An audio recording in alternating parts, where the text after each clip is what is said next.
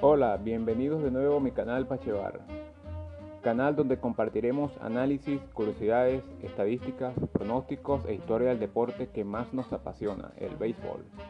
Espero disfruten de este octavo episodio del podcast serie postemporada 2020.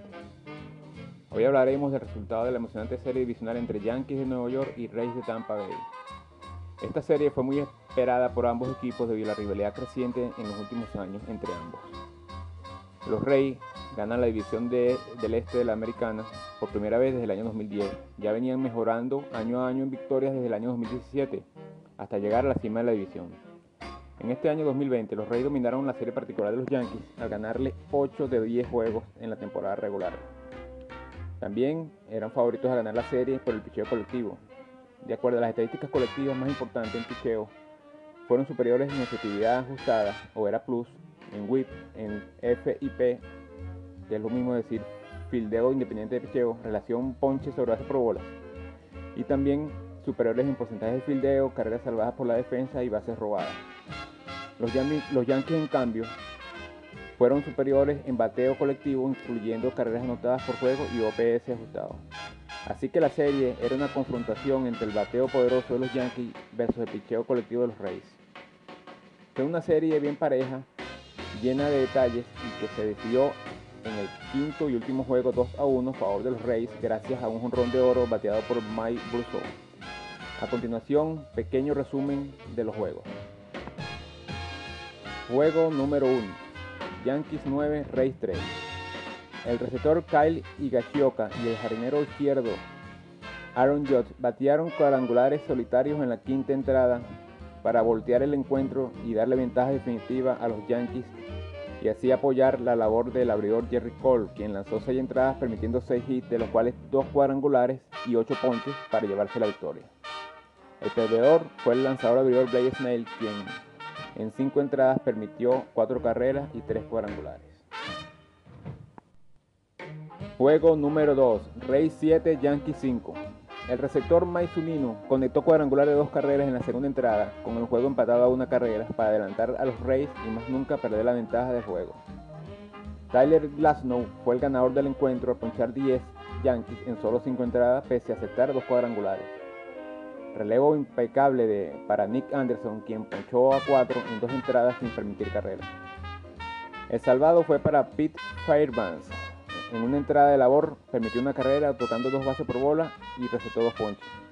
Y el perdedor por los Yankees fue J.A. Happ, quien vino en relevo del abridor David García, quien a su vez cumplió una labor de opener con un solo entrada de labor. Happ permitió dos cuadrangulares y cuatro carreras en dos entradas y dos tercios de labor. Juego número 3. Race 8, Yankees 4. Cuadrangular del jardinero central Kevin Kiermaier de tres carreras en la parte alta del cuarta entrada le dio ventaja a los Rays que no perderían el resto del juego. La victoria fue para el lanzador abridor Charlie Morton, que en cinco entradas ponchó 6 y permitió dos carreras de las cuales una sola limpia. El derrotado Machahiro Tanaka, con decepcionante labor de cuatro entradas, permitiendo 8 hits, de los cuales dos cuadrangulares y cinco carreras limpias. Juego número 4, Yankees 5, Rays 1. El campo corto venezolano Gleyber Torres, con cuadrangular de dos carreras en la baja del sexto, le trajo comodidad a los Yankees por el resto del juego. La victoria para el relevista Chuck Green con dos entradas en blanco y dos ponches. Salvado para el cerrador cubano Haroldi Chapman, alias el misil cubano, con dos ponches y una base por bola sin carrera permitida en una entrada y un tercio de labor. Juego número 5, Rays 2, Yankees 1. Los Rays pasan a la final de la liga. Cuadrangular solitario de oro en la octava entrada por el primera base Mike Brousseau en contra del cerrador de los Yankees, el misil cubano Haroldi Chapman, quien fue traído por el manager Aaron Boone en la séptima entrada. Le dio triunfo a los Rays de Tampa Bay en cerrado duelo entre ambos equipos. La victoria fue para el relevista Diego Castillo, quien en dos entradas ponchó a cuatro con una base por bola sin recibir hit ni carrera. La derrota obviamente para Harold Chapman, quien por segundo año consecutivo permitió cuadrangular para definir serie en detrimento de los Yankees. El juego fue muy reñido entre ambos equipos, donde solo se conectaron tres hits por equipo y las carreras fueron producto de cuadrangulares solitarios. En este juego, Tyler Glasnow abrió con dos días de descanso, logrando lanzar dos entradas y un tercio. Y por los Yankees abrió las Jerry Cole con tres días de descanso y en cinco entradas y un tercio prometió solo una carrera por un cuadrangular del jardinero derecho Austin Meadow mientras ponchaba nueve. Lo curioso de ese cuadrangular es que el jardinero derecho de los Yankees, Aaron Judge, pudo haber capturado el batazo con el salto y aprovechando su altura de 2 metros y 1 centímetro, pero golpeó su cabeza con la barra protectora de la barda que le impidió alzar el guante lo suficiente. Recordemos que el terreno era desconocido para ambos equipos, esto hubiera cambiado la historia del juego. Los Reyes apelaron al béisbol moderno en su estrategia de juego al distribuir el juego en varios lanzadores. Tyler Glasnow, Nick Anderson, Pete Fairmans y Diego Castillo lanzaron mínimo dos innings y se enfrentaron a los sumo nueve bateadores, es decir, no dejaron a que los bateadores de los Yankees vieran a un mismo lanzador en dos oportunidades. Una genial estrategia, definitivamente. Como datos curiosos de la serie tenemos lo siguiente.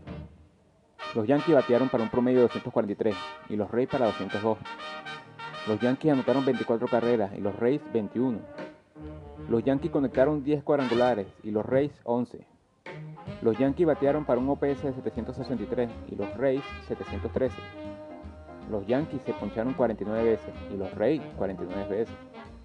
Los Yankees tuvieron 4,44 de efectividad, dieron 18 bases por bola y recetaron 49 ponches. Los Rays 4.50 de efectividad dieron 21 bases por bola y 49 ponches. Los Yankees dejaron 38 hombres en base y batieron 2-4-1 de promedio como hombres en posición anotadora, es decir, 7 hits en 29 turnos. Los Rays dejaron 33 hombres en base y batearon para 190 con hombres en posición anotadora, es decir, 4 hits en 21 turnos. Los Yankees con 10 cuadrangulares trajeron 17 de las 24 carreras anotadas, es decir, 74% de las carreras. Los Rays con 11 cuadrangulares trajeron 17 de las 21 carreras, es decir, 81% de las carreras anotadas. Béisbol moderno, dirían algunos. Es decir, esperarse a, que el jonrón traiga las carreras y no fabricarlas a la manera tradicional. Por los Rays destacaron Mike Brousseau con su cuadrangular de oro que batió 400 de promedio en la serie. Michael Pérez batió 400 con un cuadrangular y 3 impulsadas en la serie.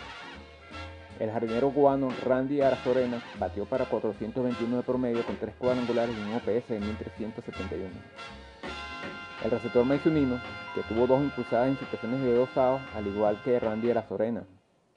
Por el picheo destacaron el relevista Diego Castillo con 0.0 de efectividad en 4 entradas y 6 ponches. El relevista Nick Anderson con 1.93 de efectividad en 4 entradas y 2 tercios con 6 ponches. Fueron los lanzadores más destacados de los Rays. Por los Yankees destacaron Giancarlo Stanton, quien batió para 316 con 4 cuadrangulares, 10 impulsadas y un OPS de 1381, aunque falló en el turno más importante para él en la serie al poncharse parado en el último inning. Tenemos en el picheo a Zach Britton con 0 de efectividad en 4 entradas con 2 bases por bola y 6 ponches. Y Jerry Cole con una efectividad de 3,16, 11 entradas y un tercio, 4 bases por bola y 17 ponches por juego. Bueno, espero hayan disfrutado de este gran resumen de la emocionante serie. Es todo por ahora. Para el próximo episodio hablaremos de la final de la Liga Americana entre los Rays y Tampa Bay y los Astros de Houston. Texto y audio, Vladimir Tudor Pacheco. Saludos y hasta la próxima.